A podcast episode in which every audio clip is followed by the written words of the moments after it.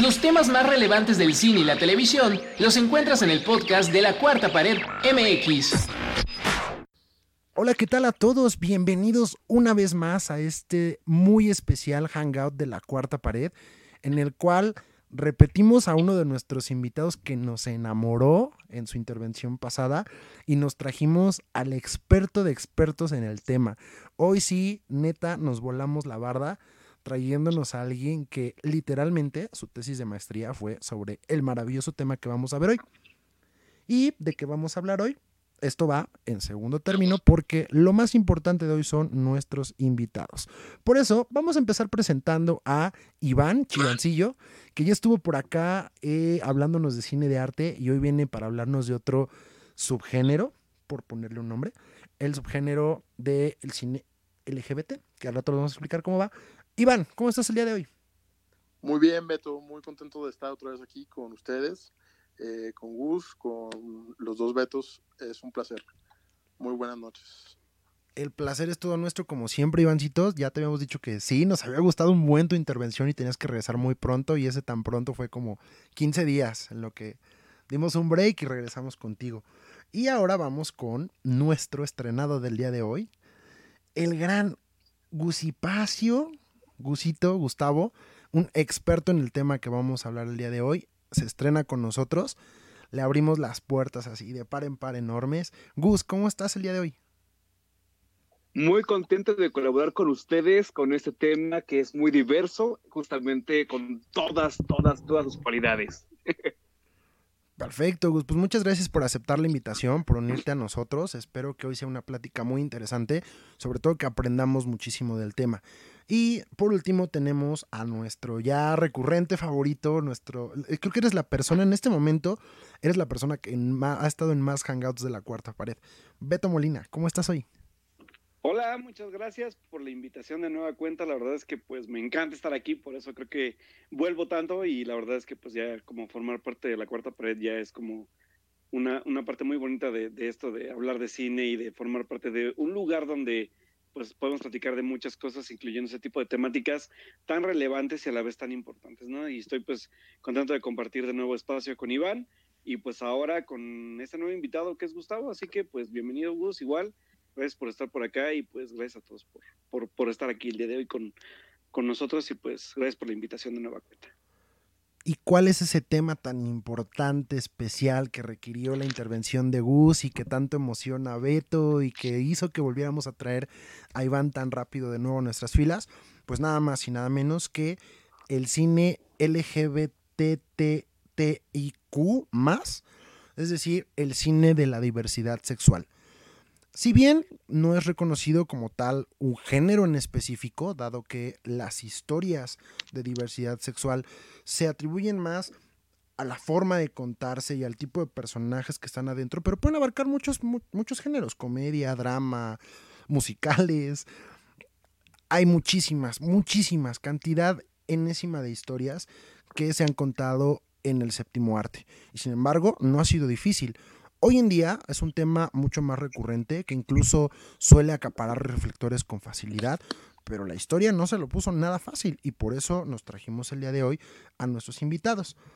Para calentar motores, vamos a platicar primero con nuestros muchachos sobre su perspectiva, sobre el cine LGBT, de dónde sale, de dónde lo conocen, están de acuerdo, si es un género no es un género, qué pasa ahí, qué es esto. Vamos a empezar entonces con el buen Gustavo, que por aquí lo tenemos ya listo. Gustavo, nuestro experto del día de hoy, ¿qué es el cine LGBTTIQ+. Pues, pues mira, tocaste un punto medular justamente de la cuestión LGBT en el cine, que es el tema. Más que un género, como bien mencionas, que realmente no se debe de encasillar en un género, eh, los temas son muy importantes justamente a la hora de plantear una historia, lo sabemos todos, ¿no? Entonces, eh, el hecho justamente de que estos temas reivindicativos de la sexualidad de los personajes eh, aparezcan en diversos eh, géneros como la comedia, como el drama, el drama existencial, etcétera. Entonces, esto hace que este tema pues, se pueda ampliar a diversas posibilidades inimaginables para los creadores. A mí me gustaría puntualizar primero que existen cuatro vertientes a la hora de hablar ese tipo de tema. El primero que es el cine gay, que es hecho exclusivamente por creadores homosexuales con personajes y problemáticas LGBT y es que son específicamente para un público homosexual, que son películas de muy bajo presupuesto, independientes, que de hecho solo llegan a DVD y ahora en los medios digitales se pueden descargar en diferentes plataformas. El cine de temática homosexual, que yo diría que es el, más amplio de todo este tipo de, de bloque de, de temáticas, porque está hecho por creadores que no importa su orientación sexual, que son películas para públicos amplios. Yo ahí consideraría Brokeback Mountain y a este tipo de películas que son muy referidas y que todo mundo podemos ver con facilidad y que todos podemos entender por sus problemáticas. El cine camp, el cual está hecho justamente con la mayoría de directores LGBT porque aportan una estética camp. ¿Qué significa esa estética camp? Una estética kitsch, una estética vulgar, una estética artificial, de humor, ostentosa. El ejemplo ideal son las películas de Almodóvar, porque Almodóvar es 100% camp. Y por supuesto, una película en donde uno de los personajes es LGBT y tiene un papel secundario, y el cual pues a veces es relevante o no en la trama de la película, pero que eh, su importancia de estar ahí lo hace reivindicativo. Como lo que vimos recientemente en Los Vengadores en Endgame, que aparece un personaje LGBT interpretado por el mismo director de la película. Ok, y eso es precisamente el parteaguas entre decir si el cine LGBT es o no un género slash subgénero o es simplemente una manera de identificarlo. ¿Tú qué opinas, Iván? ¿El cine LGBTTIQ más qué es para ti? Um, yo, tenía una opinión un poco, un poco distinta hace ya varios años.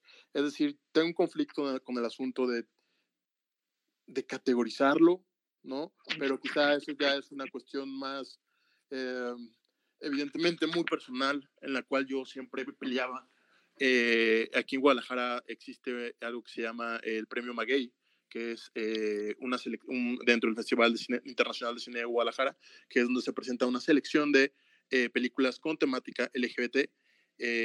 entonces, mm, es, hay una selección cada año más, robusta y mejor, de mejor calidad, pero yo tenía este conflicto porque decía, no, no, no, me parecía ni correcto ni oportuno la misma segregación. Es decir, llamarle a películas eh, de esta manera era evidentemente encasillarnos o ponernos también en una cajita a, nosotros, pero evidentemente esa es una opinión personal.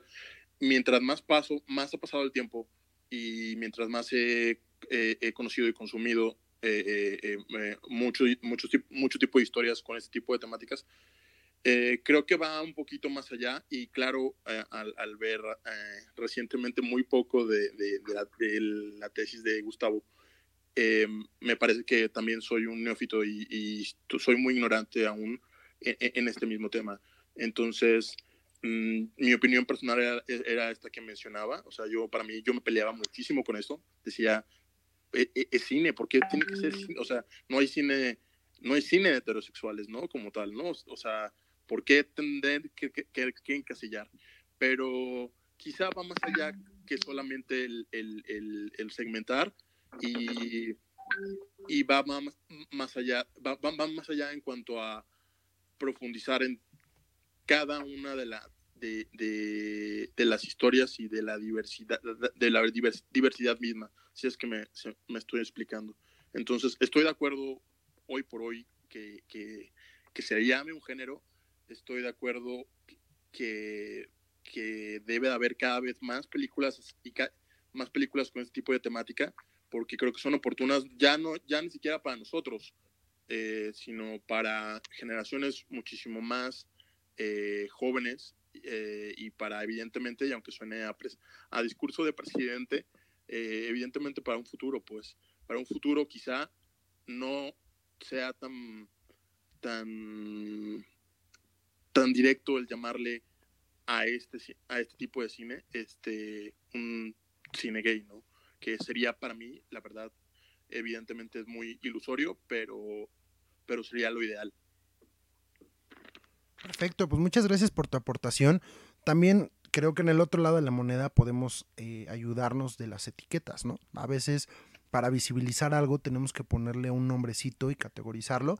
Definitivamente el llamar cine gay a este cine donde los protagonistas o los realizadores pertenecen a la comunidad de diversidad sexual los ha ayudado a ponerse en espacios específicos, como bien comentabas el premio Maguey, de que tuve la oportunidad de estar en la premiación este año, una premiación maravillosa, con invitados increíbles y sobre todo con una exposición distinta, ¿no? Donde los espacios aunque estas historias suelen abarcar géneros distintos y géneros que sí pueden ser redituables en el, en el que podríamos llamar cine heterosexual, en el cine gay les cuesta mucho trabajo todavía conseguir espacios de exposición. Por eso a veces es también importante etiquetarlos, que sí, como dices, en un futuro esperemos que estas etiquetas no sirvan para nada más. Beto Molina, ¿a ti cómo te va con el cine LGBTTIQ? ¿Qué es para ti este cine? Es extraño porque, digo, ya, ya hablamos de dos visiones diferentes, sobre todo una, una más académica por el lado de Gus y por el otro lado una parte como más de experiencia sobre la parte de, de, Iván y cómo se ha involucrado con él mismo. Y, y, es chistoso porque yo creo que para mí ese tipo de cine que, que no es más que una etiqueta, como dices tú, para, para cierto tipo de historias que tienen personajes de, de, de esta comunidad, creo que más allá de, de ser un cine, un tipo de cine tal cual, creo que más bien yo me voy a ir por la reivindicación tal cual de la temática. ¿Por qué lo digo? Porque creo que siempre, en, de hecho en muchas películas, incluso creo que de Hollywood y de, de, cualquier tipo de cine, incluyo, incluyo también el mexicano, porque creo que me gustaría hablar más adelante de ello, es esta reivindicación porque siempre ha habido personajes de, de, de esta comunidad dentro de las historias, pero la importancia era casi mínima o eran simplemente como como puentes o patiños para poder como contar las historias que contaban alrededor de, pues, de una comunidad heterosexual, ¿no? Entonces creo que esta reivindicación creo que es, es más como la, la parte de más allá de un subgénero. O sea, creo que más bien esto estamos hablando de, de, de, colocar en el lugar que en verdad se merece a este tipo de personajes y de historias, de alejarlos de simplemente ser como los, los compinches o, o, los que ayudan al personaje principal a, lograr sus cometidos, ¿no? Si, sino que ellos también tienen sus propias historias, tienen cosas que contar y que al final de cuentas, y siempre creo que va muy ligado de la mano de la igualdad, todos los personajes creo que más bien van ligados a esa igualdad que están buscando este tipo de comunidades desde hace mucho tiempo, ¿no? O sea, creo que es, somos personas, tenemos los mismos intereses que una persona heterosexual o, o, o, de otra comunidad, por ejemplo, y que a final de cuentas nosotros también nos enamoramos, vivimos cosas, viajamos, y que más allá de, de, de, del tipo de temáticas que se lleguen a tocar, hay películas incluso que son muy, muy comunes con el tema, simplemente hablan de una historia pues totalmente pues que no, no busca más que entretener o que va, no, no, está tan alejada de los, de los dramas que a veces las caracterizan en ese tipo de, de, de cine, ¿no? Por ejemplo, pero que al final de cuentas es, es eso, es, es asentar que hay historias también de, de personas de esta comunidad eh, LGBT más, que a final de cuentas es lo que buscan, somos iguales, somos personas y creo que estamos viviendo también pues nuestras propias historias, ¿no? Entonces no, no, no, somos ni secundarios, o sea, no podemos, no vamos a ser toda la vida secundarios, ni vamos a ser compinches de sus personajes principales, sino también tenemos cosas que contarles. Entonces creo que va más allá, de, va más a la reivindicación de, de este tipo de personajes que de, un, de, de encasillarlo en un género o en su género de cine. Y eso es precisamente el llamado camino o evolución del cine y de la representación en general de los medios de la comunidad, eh, especialmente de la comunidad de hombres homosexuales y de mujeres lesbianas, en el cual pues fueron, se fueron convirtiendo de clichés y de, y de prácticamente mascotas de los personajes principales heterosexuales, de un exceso de, de, movimientos afeminados y de clichés que no llevaban a ningún lado más que la perpetuación de prejuicios. Ahora tenemos grandes personajes de la comunidad este, diversidad sexual, de, eh, diversa sexualmente, protagonizando historias, estando al frente de nuevas películas, de nuevas series y sobre todo ganando espacios cada vez más. Este es el warm-up de nuestro Hangout. Recuerden que estamos hablando el día de hoy de el cine LGBTTIQ+, regresamos, esto es nuestro primer corte y volvemos para hablar de cómo fue el cine diverso sexualmente antes de nuestras épocas contemporáneas, antes de Brokeback Mountain, antes de acaparar los reflectores. ¿Cómo les fue? Regresamos en unos segundos. Los temas más relevantes del cine y la televisión los encuentras en el podcast de la Cuarta Pared MX. Después de esta breve pausa, continuamos con nuestra interesantísima conversación, donde les recordamos que tenemos el día de hoy a Gus Pacio y a Chivancillo, además de Alberto Molina, para platicar de un tema que además de que vamos a aprender mucho el día de hoy, también nos va a ayudar a descubrir nuevas historias, nuevos personajes y sobre todo nuevas formas de ver el cine de la diversidad sexual. Para continuar el tema de hoy vamos a platicar, como les comentábamos hace unos momentos, de la historia del cine LGBTIQ, de dónde viene, qué tan fácil fue ese camino, no lo fue, cómo era considerado antes ese tipo de cine, cuál era la censura. Aquí es donde Chivancillo y Gusipacio nos van a llenar de conocimiento. Vamos a empezar esta vez con Iván. Iván, platícanos un poquito de tu perspectiva sobre este cine antiguo? ¿Qué recuerdas? ¿Qué, es lo que no te gustaba? ¿Qué te gustaba de este tipo de, historias en el cine? Creo que, me, lo que más me viene a la mente evidentemente son los estereotipos. Eh, de pronto, sobre todo eh, en, mi, en mi adolescencia, no veía, no veía, veía de pronto películas viejas, sobre todo especialmente mexicanas, eh, donde de pronto el personaje, el personaje Jotito era el que siempre más, eh, como decía Alberto hace rato, se utilizaba como, como, como de soporte, como de, como de burla, como de... Y, no porque un, un, una persona eh, amanerada no, no, no, lo, no, fue, no sea alguien a quien poder, no sea un personaje fundamental para contar, sino era algo como muy de, como muy mustio la manera en cómo era tratada. Yo la realidad es que eh, lo que yo tengo de recuerdo de, de, mi niñez y adolescencia, el primer, lo primero que se me viene a la mente es el Callejón de los Milagros, donde Ernesto Gómez Cruz este, personificaba, un, tenía un gran personaje que se, llama, que se llama Don Ru, que era un hombre de familia de, de clase media-baja de la Ciudad de México, que se iba a las calles cerca del Zócalo de la Ciudad de México a, a encontrarse en baños públicos con, con otros hombres, ¿no? Tengo eso muy, muy, muy, muy claro. Sé que es algo evidentemente no tan viejo porque esto es de hace, mm, de 1995, eh, es muy noventero eh, mi, mi, mi, referencia, pero pues fue, es lo primero, fue de las primeras cosas que yo empecé a, empecé a percibir, ¿no? O empecé a, empecé a notar. Ahí también se, se trataba a un personaje muy con una, con una sensibilidad, y esto ya evidentemente lo, lo analicé años después, con una sensibilidad muy particular. Eh, no era precisamente una persona, una persona manerada, pero evidentemente era alguien que tenía este, un gusto por los hombres y que, y que estaba tachado por, su mismo, por el mismo entorno. ¿no? Eh, después empecé a consumir cosas como, híjole, que, ahorita se me vienen mucho a la mente cosas muy básicas, ¿eh? algo como, por ejemplo, Eso no es con Kevin Klein, que me pareció una de las primeras cosas muy comerciales que, que, que, salieron eh, eh, y, que se le daba un poco de, aparte de protagonismo, se le daba un poco de más sensatez al personaje que si bien también era muy jotero, también era, o sea, tenía todo esto, todo el estereotipo, no, no, se, no, se, no se tachaba, no se tachaba tanto. Se etiquetaba evidentemente dentro de la mofa, dentro de la burla, pero no era parte de una, de una etiqueta, de, de, de una, mm, no puedo, ¿cómo puedo decirlo? Pues sí, de una etiqueta o de una burla a, a, hacia la misma preferencia sexual. Evidentemente era muy rosa, se tocaba muy por encima, este, y eh, ahorita haré mi, mi, mi, tercera y última referencia, que si bien como, como menciono, son las cosas que se me vienen a la mente.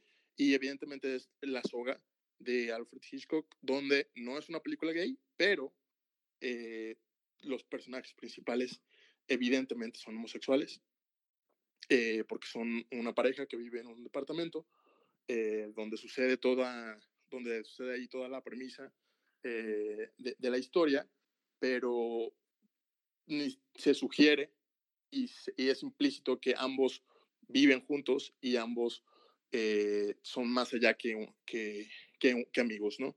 Entonces, son como e, e, esos flashazos que se me vienen a la mente que, que, los tengo muy presentes. Ok, pues muchísimas gracias por tu aportación. La verdad es que las, las referencias que tú mencionas incluso pueden rayar en la sutileza. En el ahí estaban, pero no estaban, pero si no le ponías atención, nada pasaba, ¿no? Y de repente cuando parpadeas y dices, hmm, creo que hay algo extraño. Y de eso está lleno el cine desde el principio de los tiempos, ¿no?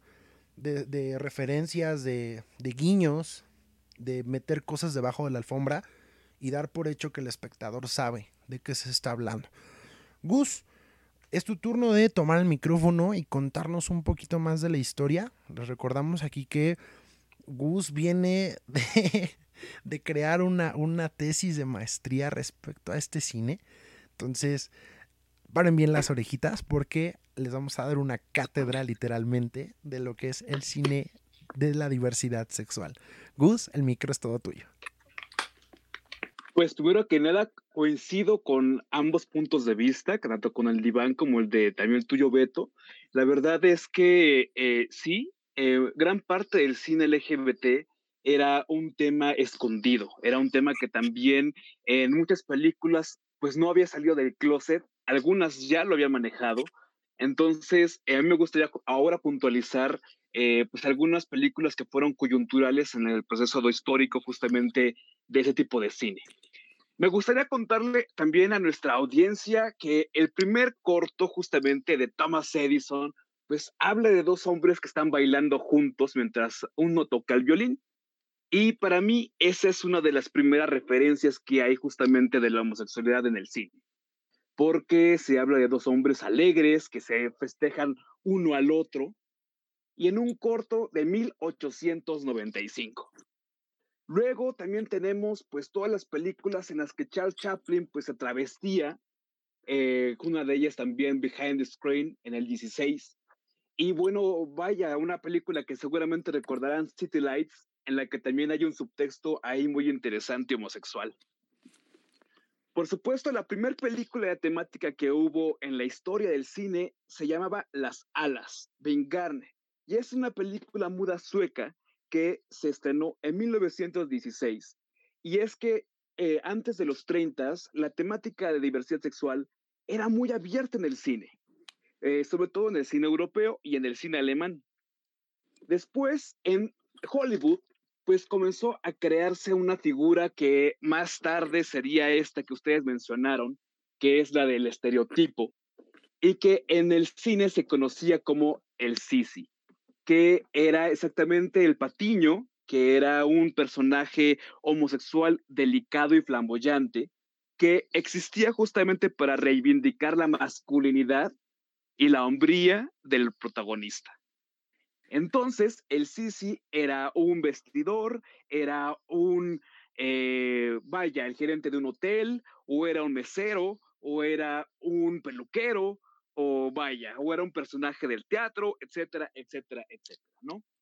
Posteriormente hubo una película lésbica maravillosa que se llama Mujeres, Muchachas de Uniforme, perdón, del 30, que la cual se ha hecho varias versiones, incluso una película con Marga López aquí en México.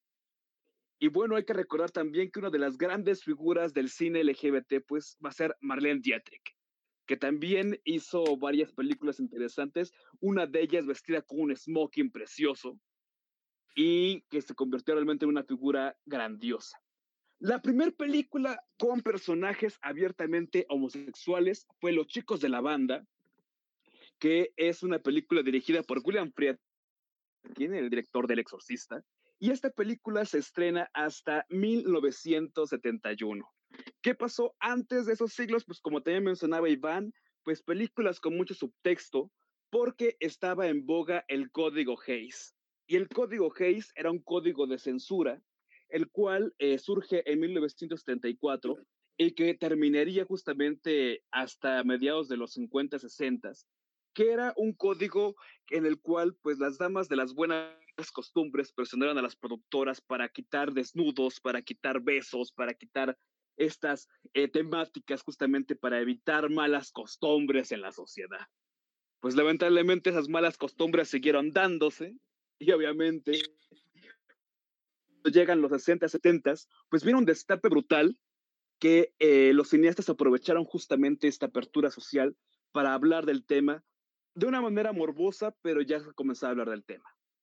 En 1985, otra película emblemática, El beso de la mujer araña, una película dirigida por Héctor Babenco, que le dio a William Hurt su Oscar a Mejor Actor. Interpretaba justamente a Molina, un personaje flamboyante, travesti, interesantísimo por donde se le vea. Y por supuesto todas las películas de los noventas, Filadelfia, un parteaguas también de la temática del VIH.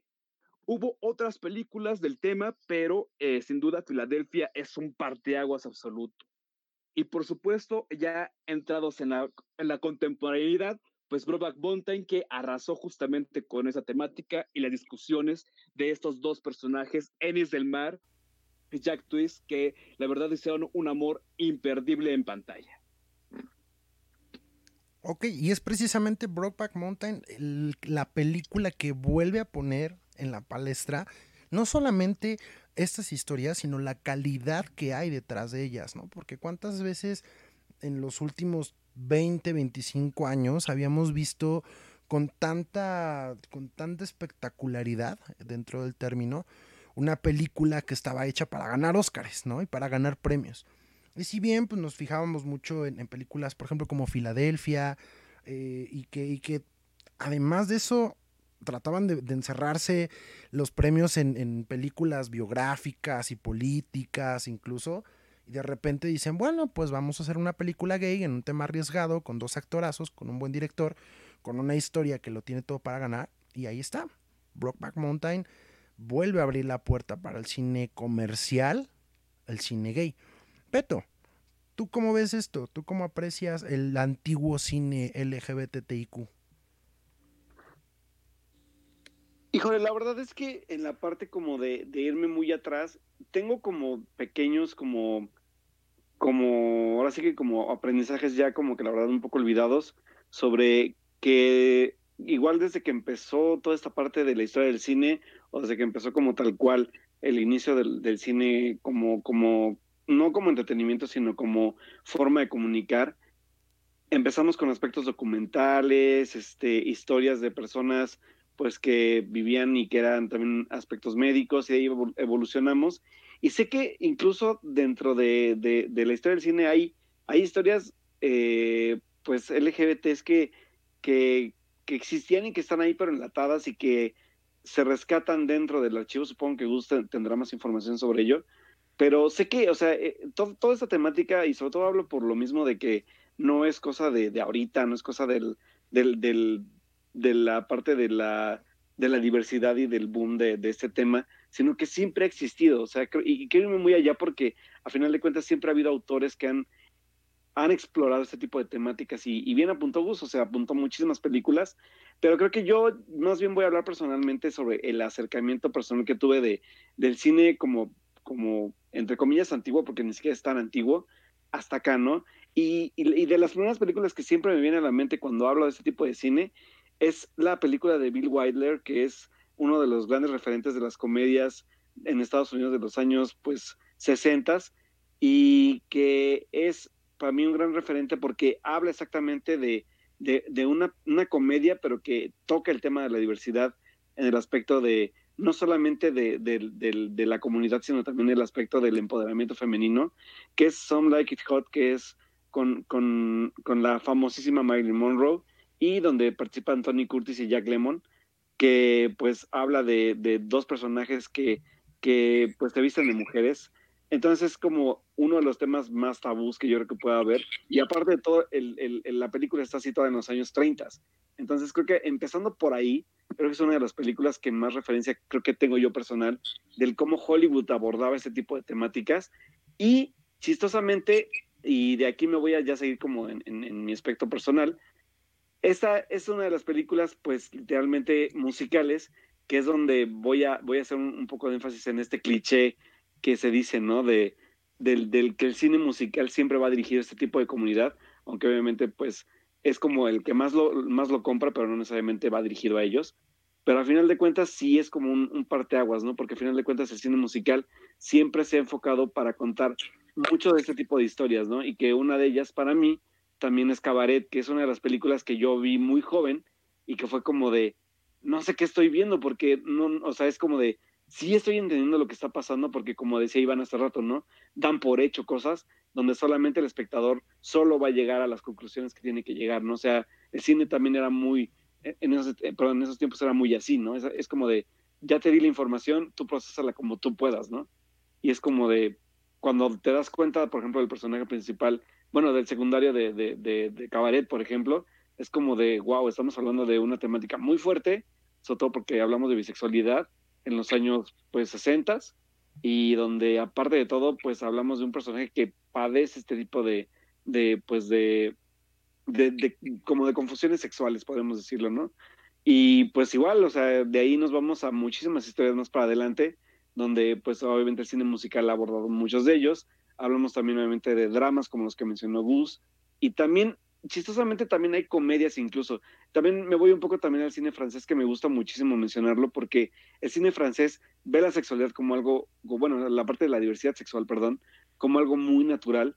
Y ha hecho, más allá de, de dramas, hace muchísima comedia sobre este tipo de temas, donde vemos historias muy divertidas que se toman el tema muy a la ligera y que permite explotar también personajes muy, muy importantes dentro de, de, este tipo como de temáticas, ¿no? Entonces, creo que vamos, vamos ampliando más, más, más y más el panorama desde los inicios hasta ahora, donde empezamos de, de un, de un cine que, que, daba por hecho las cosas y que el espectador tenía que entenderlo, y ahora sin, sin también ser tan, pues poder decirlo, sin que tan feo como poder decirlo, sin ser tan persignados o tan espantados, ya podemos tocar los temas de forma más clara, de forma más sin, sin miedos y sin tabúes, y también que podemos ver historias diversas y diferentes. Más allá, incluso yo creo que hablar de, de un tipo de película que explore siempre la parte de, la sexualidad, o también hablo de muchos coming of ages que hablan de, del despertar de, de, adolescentes hacia esta parte, ¿no? Incluso hay una, hay una cinta que me tocó también ver ya hace mucho tiempo, que es este, que es una película española que también marcó mucho, mucho en, en, una, en, una, generación, sobre todo en los 90, que es este, se llama Nico y Dani, que de hecho se habló mucho de, de ella este año porque cumplió, según yo, ya los 20 años de haberse filmado, y que si vos no me deja mentir, es una película importante porque habla exactamente de este coming of age o, o esta, este descubrimiento sexual de uno de los personajes y del cómo es tratado no solamente sexualmente la, la temática, sino también emocionalmente, ¿no? Entonces de ahí vamos creciendo, o sea, vamos hablando de, de, cosas que van del, del, chascarrillo, de la comedia, del usar al patiño, a empezar a, a, ver que ellos también tienen emociones, tienen pues un crecimiento sexual y personal, y que van, van avanzando, vamos avanzando así como hemos avanzado en el tiempo, con películas pues ya como mencionaban ahorita, ¿no? Son Brokeback Mountain, hablamos de un Moonlight o hablamos también de un Call Me By Your Name, que es la, la referencia más reciente para nuevas generaciones. Claro, y sobre todo el poder decir que estas historias han evolucionado a un ritmo frenético, ¿no? Y bueno, tenemos la gran desfortuna de que las representaciones locales siguen tirándole mucho al estereotipo, pero pues ahí vamos, ¿no? Vamos intentando ciertas cosas, como, como nos mencionaban hace rato, ¿no? El Callejón de los Milagros de hace tanto tiempo ya empezaba a tocar este tipo de temáticas y de repente empezar a crecerlas, eh, sobre todo en el cine local, cine mexicano y el cine latinoamericano en general, muy, muy lejos todavía de la representación sexual que tiene el cine europeo y mucho más cercano a la censura y la ridiculez del cine norteamericano. Pero en este mensaje que nos dan los tres, cada uno por su lado, coinciden en que hay ciertas historias que son fácilmente encasillables en otro género del que hablamos, en otro subgénero, del que hablamos eh, hace un par de hangouts con el que estuvimos con Iván, y es el cine de arte. Y es que precisamente al momento de buscar los espacios necesarios, el cine LGBT se abrazó al cine de arte, se metió hacia allá y dijo, hmm, Vamos a ver qué podemos contar, qué historias podemos contar y sobre todo abrazando la estética, el modelo de negocios, el tipo de historias, eh, la transgresión de los personajes. Pero entonces, ¿Es cierta esta afirmación o no lo es de que el cine gay es, el cine LGBTIQ es precisamente cine de arte? ¿O lo fue en algún momento? ¿O en algún momento fue justificado esto? Gusto, qué opinas?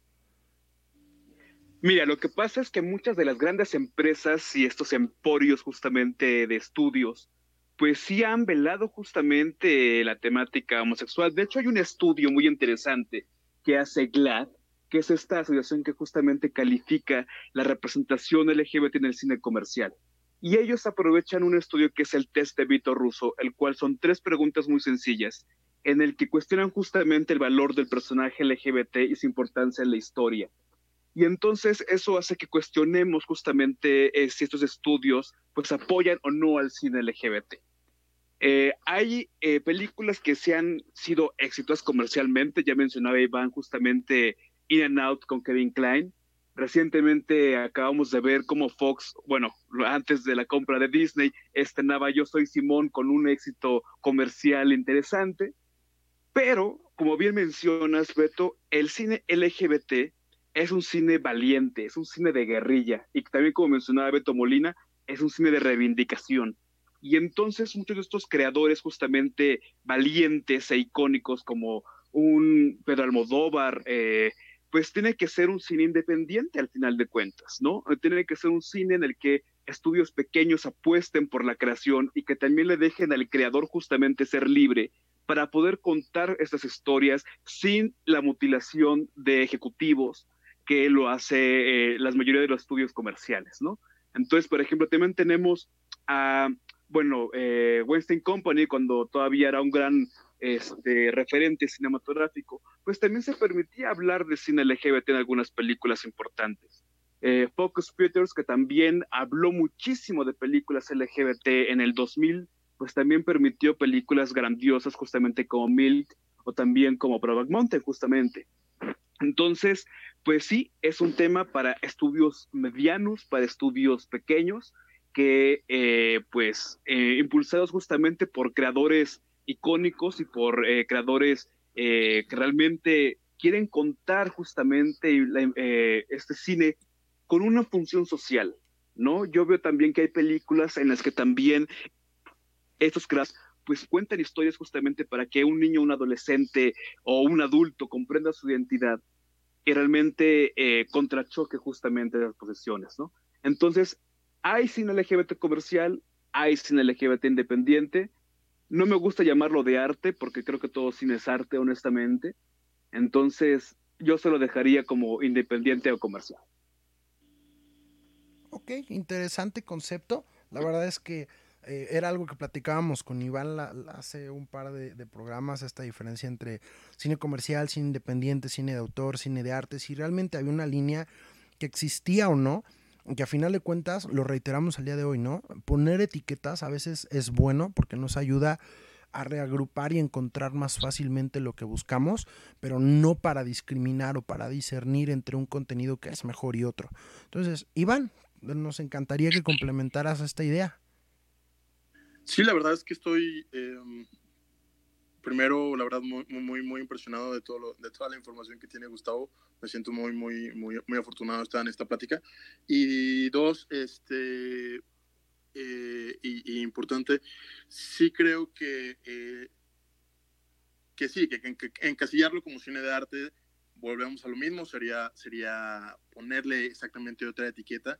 Eh, lo cierto es que, que este tipo de historias no siempre tienen esta, eh, esta difusión o, esta amplitud para poder llegar eh, en, en, en, blockbusters, ¿no? O, con, con, mucho presupuesto. Love Simon creo que es una de las apuestas, eh, por así llamarles, más, a mí me parece más interesante y arriesgado para llegarle evidentemente a un público a mí me llegó y me conmovió, pero evidentemente si yo hubiera tenido 15 o 14 años, me hubiera vuelto loco, ¿sabes? O sea, creo que ese tipo, Love Simon me parece algo muy, muy, muy, muy, muy comercial que, que, que llegó, que, que, está llegando, que está llegando tarde, pero quizás está llegando tarde más bien a, a, a, gente como, a gente de mi edad, ¿no? A generaciones de mi edad. Eh, ha habido otros casos, por ejemplo, recuerdo mucho que, que, que, lo mencionaban, no, no, muy implícitamente, que era el, espanta, el espantatiburones acerca del tiburón eh, que era vegetariano. Y que era esta cuestión la mencionaban después y la criticaban como LGBT por el asunto de la diversidad. Y es justo eso, es justo eso el, el que esta, el que cada una de estas historias más que tacharlas de, de homosexuales o, o, o de person o de preferencias sexuales es, es abrirle los ojos a la gente de que pues todos podemos ser diferentes, o sea, toda la gente es diferente y toda la gente cabe en todo tipo de historias. Eh, entonces, eh, próximamente veremos, seguramente, esperemos que, que, se arriesgue Disney con Frozen y una de las princesas salga del closet. Es, es otra de las posibles apuestas comerciales grandes que creo que pudieran ser. Quién sabe, yo, yo lo dudo, sinceramente, pero pero creo que, que, como, dice, como dice Gustavo, la raíz nace en que al querer contar historias no tienes evidentemente ni el, e, este tipo de historias, ni el presupuesto, ni, ni, ni, la distribución.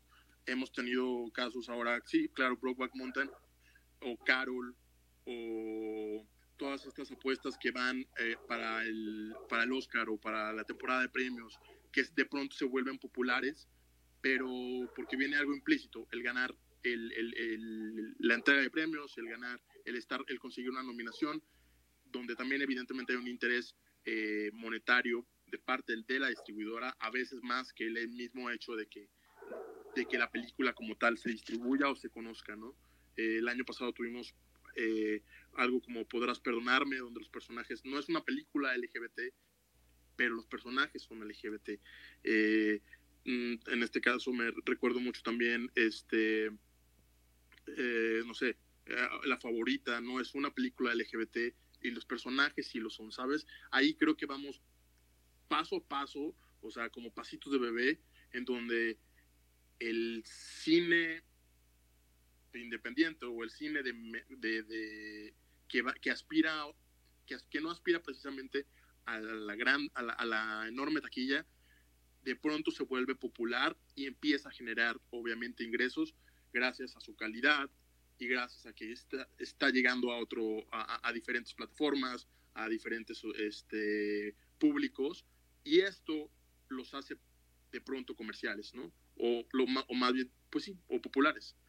No precisamente se le encajaría, se le encasillaría, perdón, como cine comercial, pero eh, estas, estas apuestas este, creo que están generando cada vez más buzz para que eh, eh, estos filmes, estos pequeños, estos filmes que hace 10 o 15 años se verían eh, con dos, tres, cuatro copias, ahora se ven más, ¿no?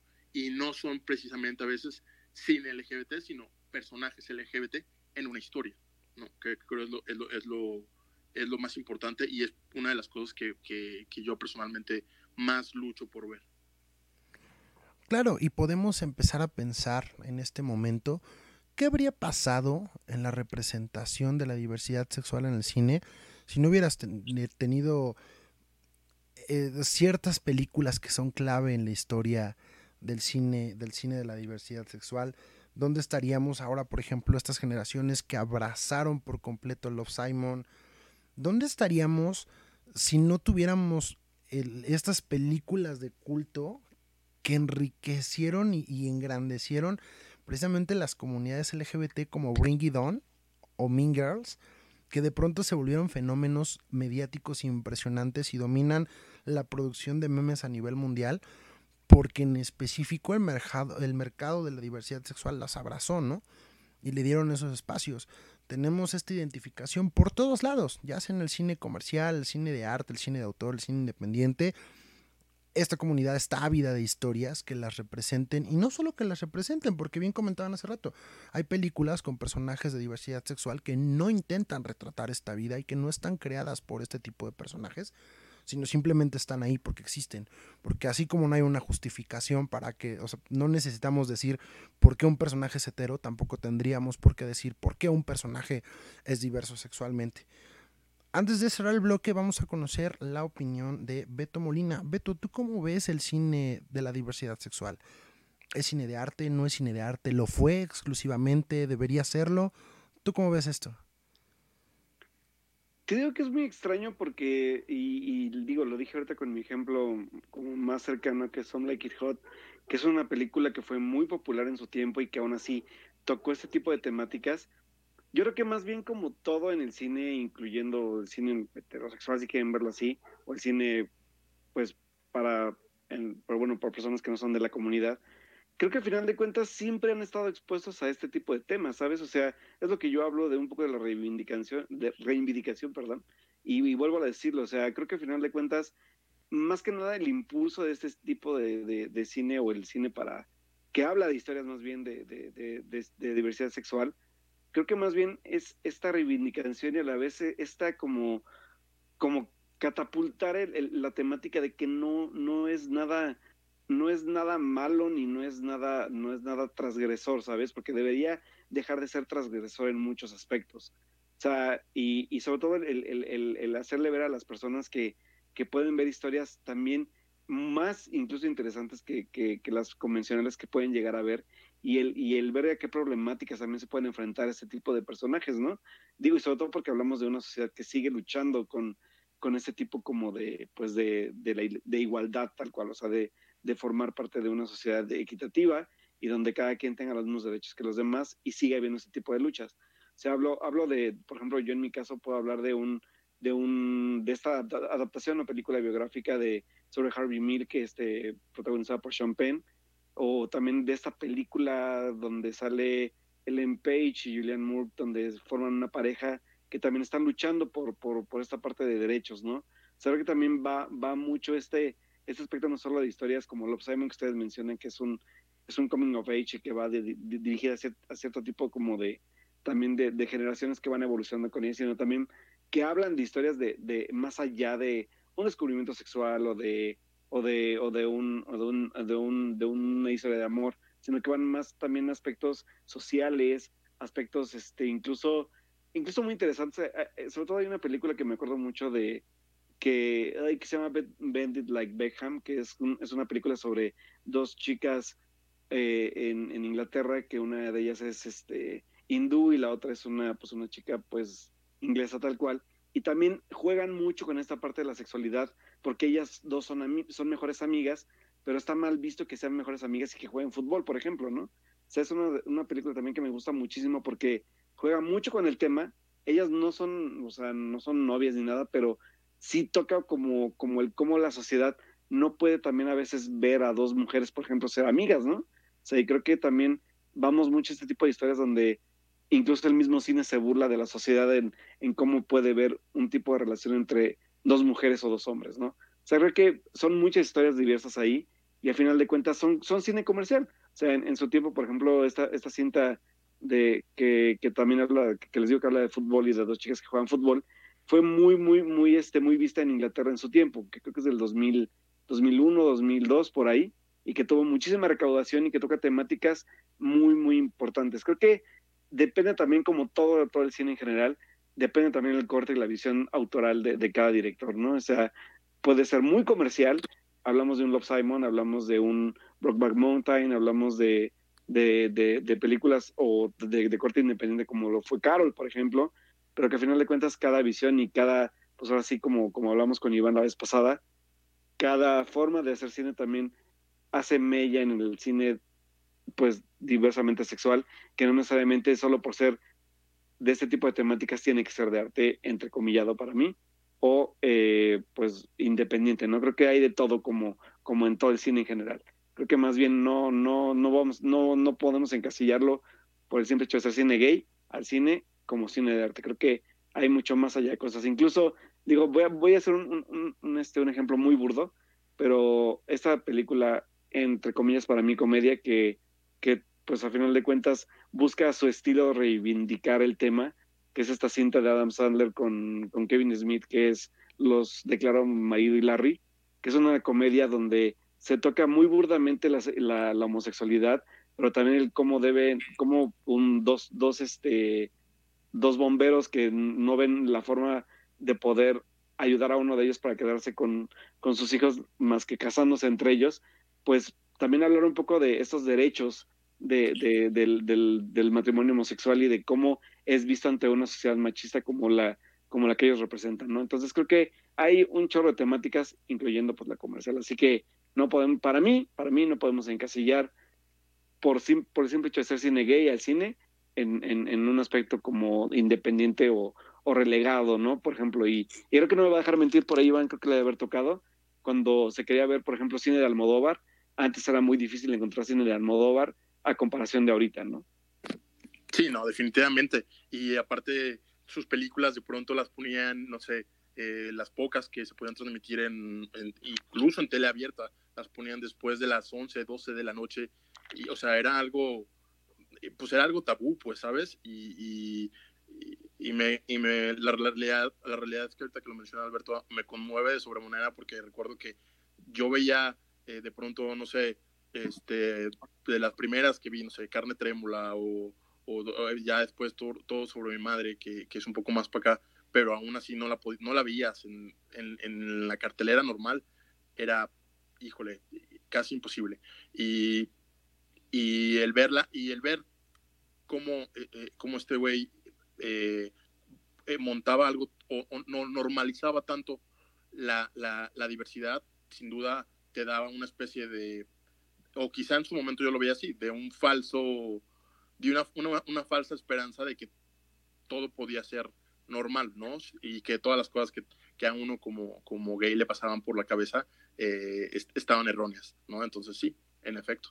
Este, y incluso, y ahorita lo quiero mencionar antes de que se me olvide, existe otra película que es, yo sé, es, es muy chick flick, es muy básica, pero que recuerdo yo perfectamente que que la, es, es, una cosa muy personal que quiero compartir, que, la, que tenía una sola función en un cine lejísimos de mi casa y fue en los noventas, creo, no recuerdo exactamente, que se llama El objeto de mi afecto, con Jennifer Aniston y con Paul Rudd, que era acerca de un, eh, de un maestro de kinder eh, abiertamente gay que lo terminaba su novio y terminaba viviendo con Jennifer Aniston, que era como la eterna que, y será, siguiendo, será siendo la eterna Rachel, es su personaje, y ella eh, quedaba embarazada de, un, de, su, de su novio, el cual la trataba muy mal, y empezaba a tener, eh, se iba a vivir con, con, este personaje que era Paul Rudd, que era un homosexual, que no era amanerado, que sí le gustaba eh, Judy Garland y Barbara Streisand y ese tipo de, de, clichés, entre comillas, y no a la vez, este, pero era un, era, a, mí, a mí me causaba mucho efecto esto porque era era un personaje, e, e, era un, era un tipo normal, y normal me refiero a que no estaba en el, perdón por decirlo no normal, e, era un tipo que, que, que era como cualquiera, ¿sabes? No, no estaba como en la, en la etiqueta de, de este güey es, es, homosexual. Y a mí, me, a mí me, me, fui, fui a verla y me causó, me sigue causando el verla una melancolía terrible porque eh, se norm, trataban también esa, esa pequeña película de, de, normalizar todo el asunto, ¿sabes? Evidentemente las, circunstancias que ocurrían alrededor de la película eh, tachaban al maestro que era evidentemente gay o no, pero trataban más acerca de la relación de estas dos personas que se encontraban con el corazón roto, pero que evidentemente tenían preferencias sexuales este, eh, similares, pero a la vez este, eran de, de, de, diferentes géneros, ¿no? Y creo que ya me, me, me, me emocioné un poquito con este recuerdo, pero lo quería compartir. No, está bien, porque precisamente es este tipo de recuerdos y este tipo de anécdotas los que afianzan el cariño que les tenemos a las historias y sobre todo los que demuestran que las historias valen la pena de ser contadas. Vámonos a un último corte antes de continuar en este hangout y ya cerrar por fin con la tarea que teníamos pendiente que era hablar de las películas las más padres, las más representativas, sus favoritas, las que más les hayan gustado, las que mayor impacto hayan tenido. Vamos a convertir el tercer bloque en la guía definitiva para el cine de la diversidad sexual. Regresamos en unos minutitos a este hangout muy especial con gente muy querida para nosotros. Volvemos en unos segunditos. Regresamos al podcast de la cuarta pared MX. Y ahora sí, venimos al bloque final de este interesantísimo, la neta está lleno de información increíble, impresionante sobre el cine LGBTIQ más. híjole, estoy aprendiendo muchísimo. La verdad es que este, este está convirtiendo también en uno de los hangouts más, más divertidos. En el sentido de que esto parece ya este, Wikipedia, está bastante padre. Y para convertirnos ahora sí en la guía definitiva del cine de la diversidad sexual, vamos a platicar de las películas más importantes, las más relevantes, las mejor hechas, las que lograron un mayor impacto, porque hay películas horribles que tienen impactos fortísimos como cualquier otra como cualquier otro género. Entonces, para empezar a hablar de las películas de este género, subgénero, categoría, etiqueta, vamos ahora con Alberto Molina. Alberto Molina, platícanos un poquito de tus favoritas, tus más destacadas, las que más recuerdas de este cine. Pues bueno, voy a tratar de como no ser repetitivo en las cintas que creo que ya mencionamos demasiado, pero sí creo que una de las primeras películas que vi, sobre todo de este tipo de cine, que obviamente me expuse sobre todo porque estaba empezando en todo este rollo del cine. Creo que sí fue Brokeback Mountain, que voy a, voy a ser bien honesto, no soy fan de la película, pero sí creo que es valiente al contar una historia, sobre todo en, una, en, un, en un Estados Unidos, sobre todo muy, muy racista y muy, muy homofóbico, que es en esta parte sureña del país, sobre todo porque tocar este tipo de temáticas también para, para una sociedad tan, entre comillas, abierta como la gringa, pues sí es como algo tabú y era algo algo fuerte y algo que dañaba familias, como lo vemos en la película, pero que al final de cuentas quienes se dañan vemos al final pues son los personajes principales, ¿no? Entonces creo que sí, Rockback Mountain viene a marcar un parteaguas en el cine LGBT para Estados Unidos y, el por qué fue tan importante, ¿no? Porque no solamente hablamos de, de, de tal cual, de, de, una temática de pues de, aceptación de los personajes, sino también el, el, las consecuencias de, este amor, entre comillas, prohibido que, vivieron, ¿no? Y del cómo los afecta más adelante. Pero al final de cuentas es una de las referencias más relevantes para mí actualmente. Y por otro lado, pues eh, una de mis, también de mis películas que creo que recomiendo para ver en este tipo de cosas, creo que la mencioné hace rato, que es la, la española que se llama Nico y Dani, que no recuerdo del director, pero que me gusta muchísimo porque empezamos viendo una, una relación de, de, dos amiguitos adolescentes y como uno de ellos empieza con esta, pues, dualidad y identificación con algo que, que desconoce y cómo va explorando con su, con su mejor amigo la sexualidad y, y cómo al final creo que tiene una de las secuencias más, para mí, como más reveladoras en este aspecto del cine LGBT, que es, eh, digo, sé que es spoiler, pero al final de cuentas vean la película, donde él está tirado exactamente en la playa y en medio, él está exactamente en medio de una chica y de un chico y entonces voltea a ver a los dos lados como para ver hacia dónde me voy, ¿no? O sea, cuál es, cuál es en verdad mi, identidad sexual para, para, para seguir de aquí en adelante después de todo lo que viví en el metraje de la cinta, ¿no? Creo que es algo muy, muy, muy fuerte y a la vez que también es algo muy válido y sobre todo esta parte de, del, del, descubrir o del descubrimiento sexual que es bastante pesado y a la vez bastante como emotivo del cómo lo retrata el director. Y pues por otro lado también creo que para mí de, de, de mis películas creo que creo que creo que nadie casi la escuchó, pero creo que sí es relevante también hablar de ella, que es la mexicana eh, Carmín Tropical, que es una película, pues se puede considerar de cine noir o, sea, cine negro, que es este pues un es un crimen donde está involucrada la, la comunidad mushe tan tan este pues de la que apenas se, se, pudo escuchar un poco de ella, porque cobró importancia sobre todo por esa parte de, de, de que existía desde hace mucho tiempo y, y era mal vista por, por, todos los mismos prejuicios y ahora pues obviamente el, el, el, la cultura mushi es como muy, muy, muy querida y sobre todo muy, mucho de estudio sobre todo, porque en la parte creo que sociológica es como existe este tipo de, de, de comunidades y de cómo se, cómo se desarrollan dentro de nuestro país en un, pues en un tal cual un letargo machista y, y, pues poco, poco, poco aceptado, ¿no? Entonces creo que también es una película importante y sobre todo porque es una película que podríamos decir que es una película de, eh, de, de, temática LGBT, pero en realidad es una película más sobre, sobre un, un crimen y sobre un, una investigación policíaca tal cual para, para dar con, con, con, pues con el asesinato de, de, un, de un integrante de esta comunidad, ¿no? Y pues por otro lado, creo que también me voy a ir con una de, que creo que aquí que sí voy a entrar en un debate muy importante, pero creo que es muy relevante, así como, como, como, como va a ser controversial.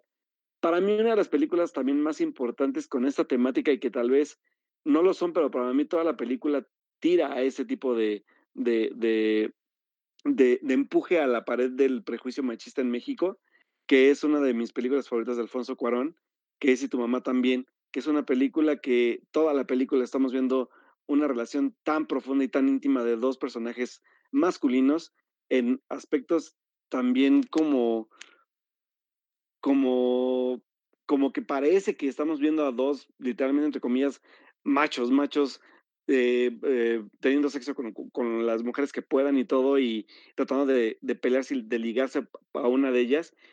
Y, y, la parte culminante, la parte climática, donde vemos esta, esta, esta relación sexual de que resulta en que ambos son los que se involucran entre ellos y el cómo finaliza su, su, amistad, es algo como también para, para para analizar, ¿no? O sea, la parte como de qué tanto nos pueden llevar los prejuicios a, arruinar o, no una relación con alguien que queremos tanto y con quien hemos estado tan cercanos toda la vida, ¿no? Que son, pues son dos personajes que toda la vida han convivido. O sea, creo que también esta parte de, de, los, de los tabúes sexuales dentro de la cultura mexicana, creo que sí, pues son algo, algo importante, ¿no? Y creo que, pues, por último, si voy a mencionar, creo que es una de mis favoritas, pero sobre todo por, por cómo toca las temáticas y más allá de, de, películas tan importantes que también lo hacen, como Filadelfia, por ejemplo, que creo, creo que es el, el, el, ejemplo más cercano. Creo que siempre, siempre voy a recomendar eh, la adaptación cinematográfica de la obra de, eh, de Rent, que creo que Rent es, es, es un musical, es un musical, creo que fuerte, aunque sí creo que amigable y un poco superficial en las temáticas que toca, pero habla mucho de diversidad, porque aquí tenemos a personajes de todo tipo. Tenemos personajes heterosexuales, homosexuales y transexuales que luchan con un enemigo en común que es la parte de la, de, pues, de, de la epidemia que fue en los 90 del VIH y del cómo también se enfrentan a otro tipo de temáticas como la pobreza y cómo pues esta unión entre un grupo diverso de, personas, ¿no? Que más allá de las preferencias sexuales o de las ideologías, tienen que enfrentarse a diferentes problemáticas sociales que, que lo sobrepasan. Y creo que Rent es un gran ejemplo de, diversidad en todos los sentidos. Híjole, Rent es un ejemplo de muchísimas cosas, mucho más allá de, del cine diverso sexualmente. La verdad es que, wow, wow con Rent y todo el aporte cultural que ha dado. Hay también películas chiquitas, ¿no? Que de repente se nos escapan. Yo tengo en la memoria muy grabado Weekend. Eh, esta película eh, que literalmente habla de un fin de semana, ¿no? Y de, lo efímero que puede llegar a ser la ilusión del amor en, la comunidad eh, diversa sexualmente.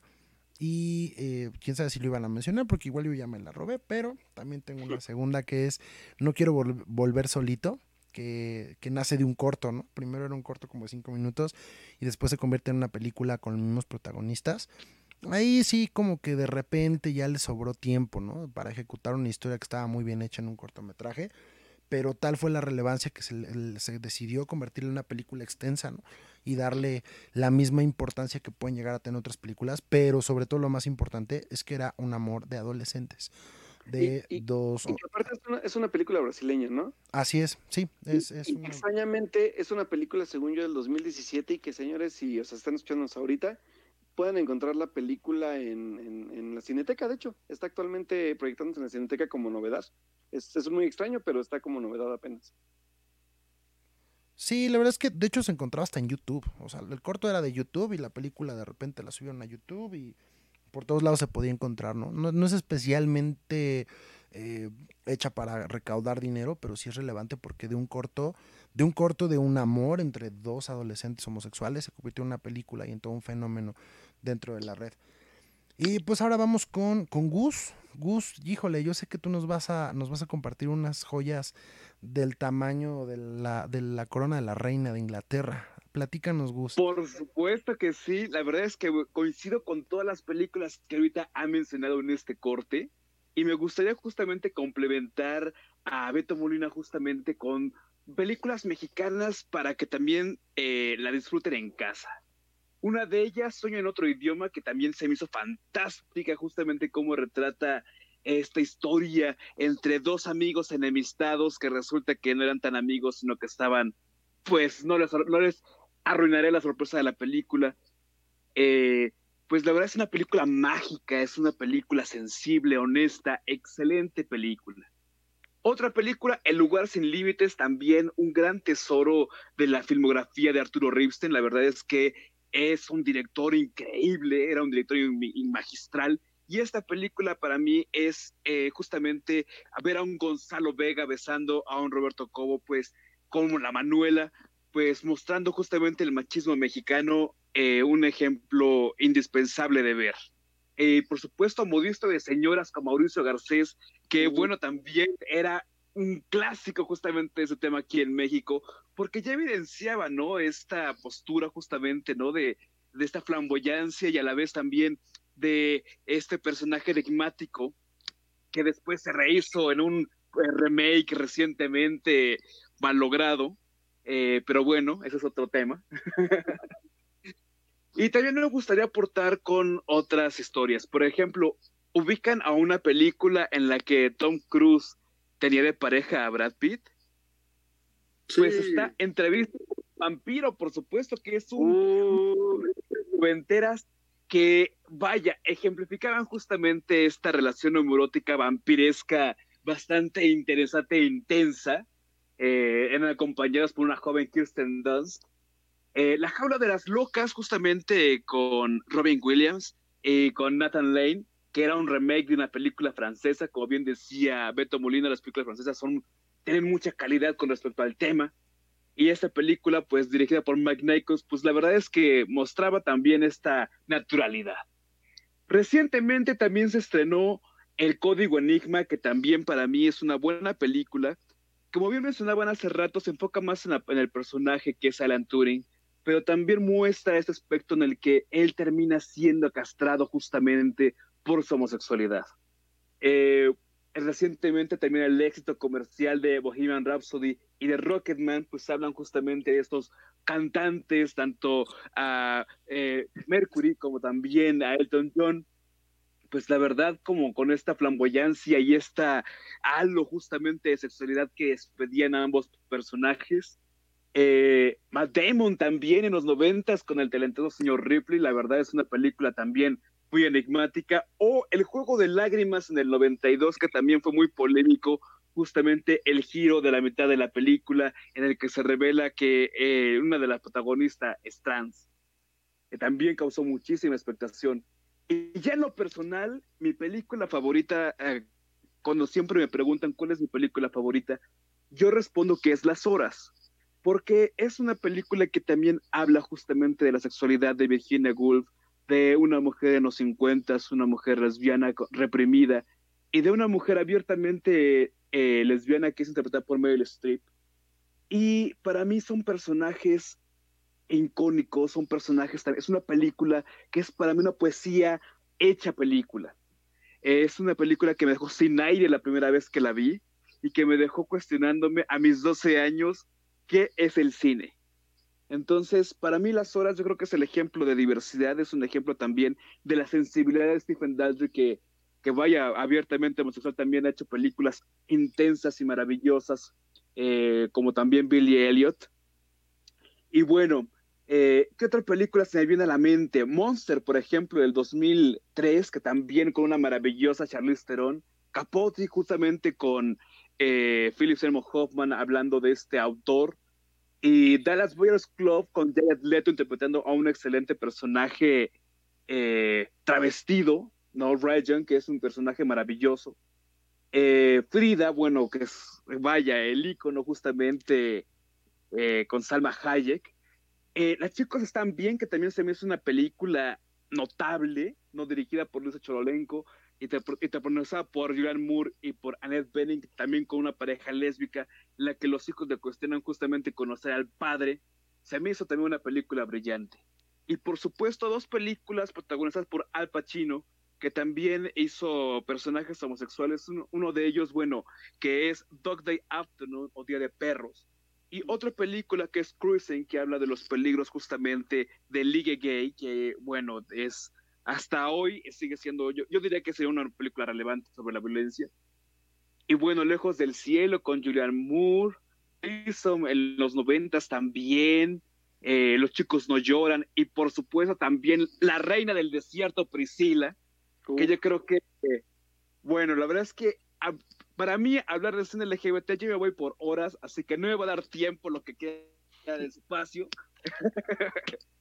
Pero bueno, yo creo que este recuento nos va a ayudar justamente a que la audiencia reflexione. Y antes de irme, o antes de despedirme también, quiero apuntar una película lésbica que hizo Rocío Durker en los 70 que uh. es una de esas rarezas inimaginables que hizo con Bárbara Rey, una película que, bueno, con la movida madrileña justamente después de Franco, pues se abre justamente la sexualidad en España y entonces se crea Me siento extraña.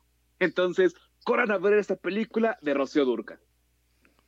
Perfecto, Gus. Pues muchísimas gracias ahí por las 78 aportaciones que nos hiciste. Esperemos que hayas dejado a, Iván con opciones para contarnos. No sé qué tal se haya quedado Iván así de, ya iba tachando de su lista, así, esta ya la dijo, esta ya la dijo, esta ya la dijo. Y ahorita lo tenemos buscando el top 10 de Variety de, de, de películas LGBT contemporáneas. Ya sé, estoy en Wikipedia, píquele, píquele, ya no, ya no me queda nada.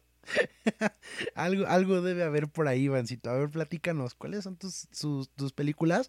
Y es más, mira, mete la colación series de una vez, ya que no las tocamos hoy. Si tienes por ahí alguna, también platícanosla antes de cerrar el, el, hangout de hoy. Muy bien, voy a, hacer, voy a tratar de ser breve.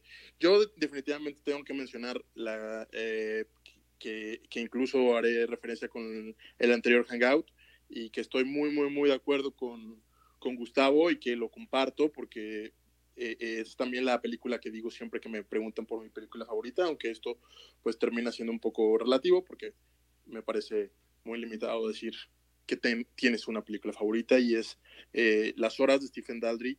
Eh, ya lo mencionábamos, ya lo mencionaba anteriormente, que es una película que me, me, me mueve mucho porque trata acerca de la frustración, eh, no solamente la frustración sexual, sino la evidentemente existencial, porque son, es un solo día en la vida de estas tres mujeres cuya sexualidad, una, una, más que otra, está, está reprimida, tanto Virginia Woolf en, los 20, 30, no recuerdo ahorita, en los años 50 con Julianne Moore, eh, y Meryl Streep en, en, en el 2000-2001, que es creo que en lo que está ubicada. Son tres personajes, tres mujeres eh, que no encuentran la salida, una que se encuentra enamorada de su mejor amigo que a la vez tiene sida, pero que tiene una relación lésbica, eh, otra mujer que se encuentra con una especie de, de, de, pesar acerca y, que tiene una especie de relación también rara con su, con su hermana, y otra mujer que se encuentra en los años 50 atrapada con una familia que no pidió, eh, siendo madre cuando no lo quería y que evidentemente tenía eh, una preferencia sexual distinta, ¿no? Es, esta es mi, definitivamente es la primera película que se me viene a la mente que, que, que, puedo decir primordialmente, pero pues claro, tengo otras cosas favoritas como Weekend de Andrew High, creo que esa no la mencionó Gus, o si la mencionó, no, no, me lo perdí poquito, pero... Esa la mencioné yo y me encanta. Ah, Weekend de Andrew High es una de mis películas favoritas, eh, y lo menciono mucho porque es como una especie de, de Before Midnight, o Before, eh, de esta trilogía de Richard. Que, Qué arriesgada comparación. La verdad, a mí me parece, la comparo muchísimo, no a estos, no, evidentemente no a estos a estos niveles, pero creo que es algo muy, muy parecido porque la premisa es acerca de un fin, exactamente un fin de semana de dos, eh, dos desconocidos. Eh, haciendo esta hilación y gracias a, que me diste, a que me permitiste hablar sobre series, pues Andrew Hyde tiene esta serie de dos temporadas y una mini película que se llama Looking, que es, eh, la llamaban como la queer as folk de, de estos últimos de estos últimos 10 años, que desafortunadamente eh, no funcionó y la cancelaron, pero eh, me parece a mí un gran documento de cómo es la, las relaciones homosexuales hoy en día. Evidentemente estoy segmentando, no todas las relaciones, todas las relaciones varían, pero Looking es una gran, gran serie de dos temporadas y una mini película que quizá la mini película no tenga la calidad de las de, las dos temporadas, pero, pero que vale muchísimo la pena ver. Eh, Lawrence Anyways de, de Javier Dolan acerca de este hombre trans que tiene una relación con su pareja que es mujer y es acerca, acerca, es acerca de, la, más, que, más que de su, de su transformación, es acerca de cómo, de la relación que tiene con, con, la que es su novia a lo largo de los años y cómo la decisión de haber, eh, de haber decidido eh, vestirse de mujer eh, afectaba, ¿no? La relación me parece una película estupenda, me parece la mejor película de Javier Dolan, este, al día de hoy, me parece, es, una de mis favoritas.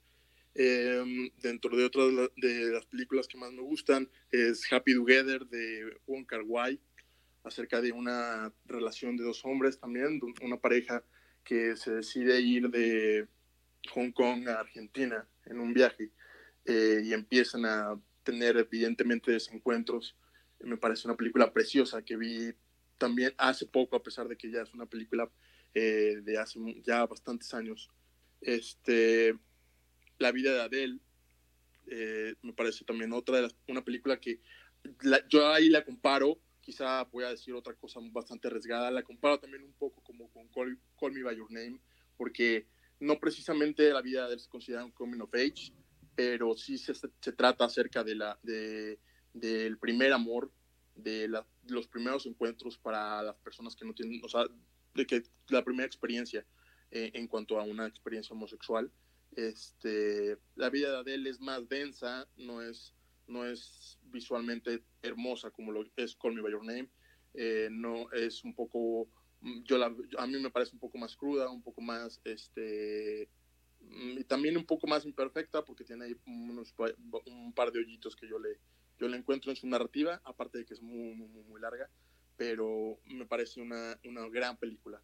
Este, The Rocky Horror Picture Show es otra gran película que creo que menciona exactamente, eh, que habla exactamente acerca del transvestismo y habla y, y aparte evidentemente implica eh, eh, la cuestión homosexual que mencionaba hace rato Alberto en cuanto a los musicales.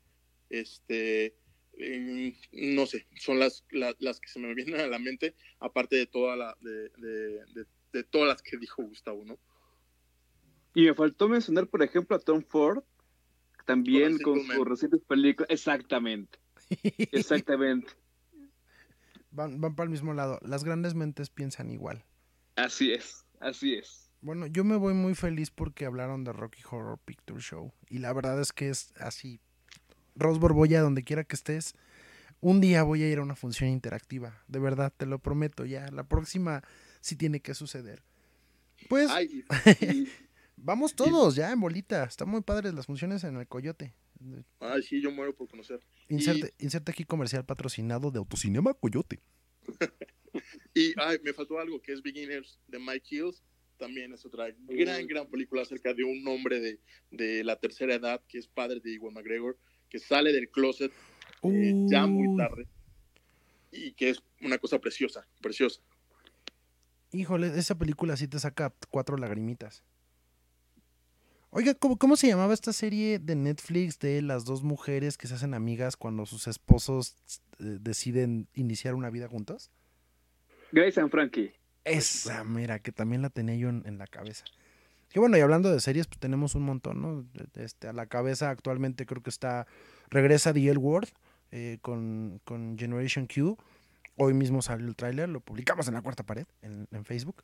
Eh, Orange is the New Black, por Dios, cuánto, cuánto, cuántos reflectores atrajo a la comunidad, ¿eh? Este, no sé, chicos, ¿ustedes qué otras series han visto por ahí antes de, cerrar el Hangout? Trece razones mm. creo que también aporta un poco al tema. Y de hecho, el personaje.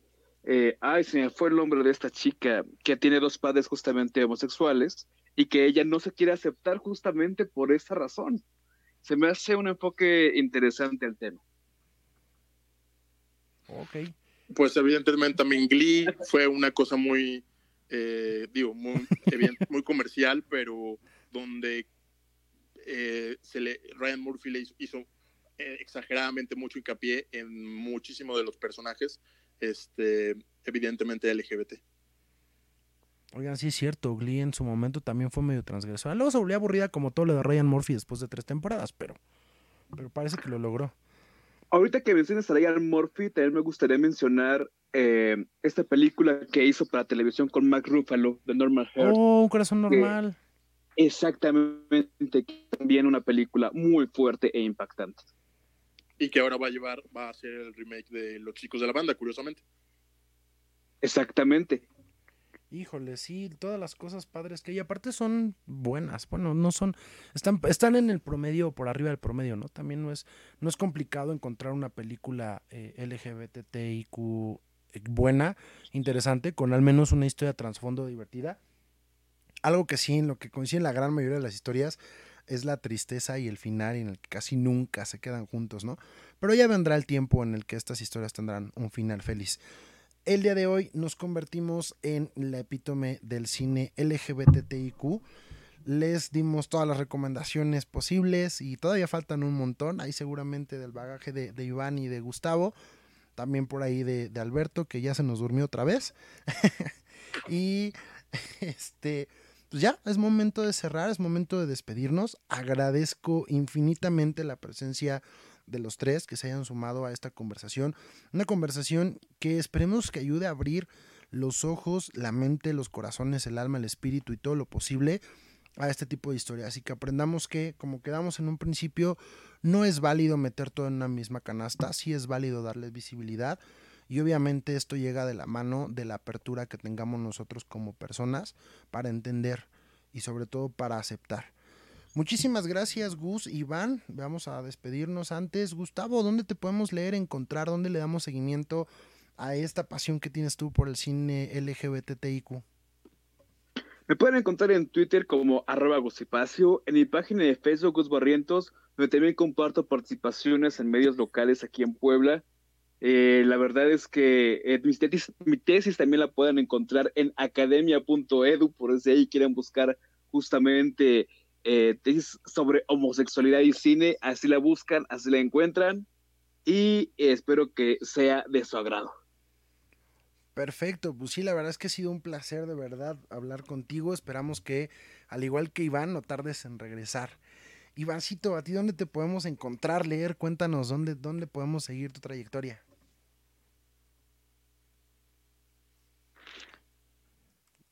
Ya se nos fue. Híjole, se nos desconectó Iván. Ya para el cierre, bueno, pero por lo menos logró, logró darnos su último, su último mensaje. A Iván lo pueden encontrar en Twitter como arroba chivancillo. También lo pueden leer en Sensa Cine y en Sector Cine. Sector Cine, una de nuestras páginas primas por ahí, a los que queremos y apreciamos mucho.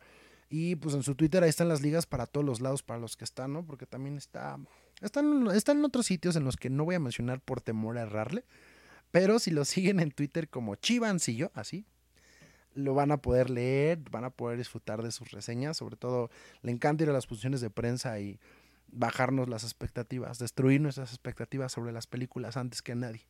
Por último, Beto Molina, nuestro compañerito en Fierros y que hoy nos dio también valiosas aportaciones a este tema. ¿Cómo te podemos encontrar, Beto? Ahí me pueden encontrar en Twitter como Alberto Molina con doble O el Molina y pues ahí puedo poder estar publicando pues tanto películas que voy viendo como pues también los espacios diferentes en los que participo, además de la cuarta pared. Así que pues ahí nos estamos siguiendo, comentando, platicando y demás. Así que pues ahí nos estamos leyendo. Muchísimas gracias Beto como siempre por unirte a esto, por seguirnos en nuestras locuras. Mi nombre es Alberto Morán, me pueden encontrar como Beto Cinéfilo en Twitter. Recuerden que hablo de todo menos de cine.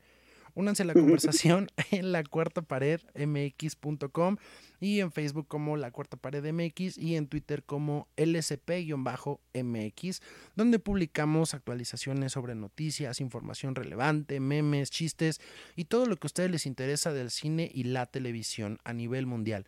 Nos despedimos esta vez, no es para siempre, nos volveremos a ver en el siguiente hangout de la cuarta pared. Hasta la próxima. Los temas más relevantes del cine y la televisión los encuentras en el podcast de la Cuarta Pared MX.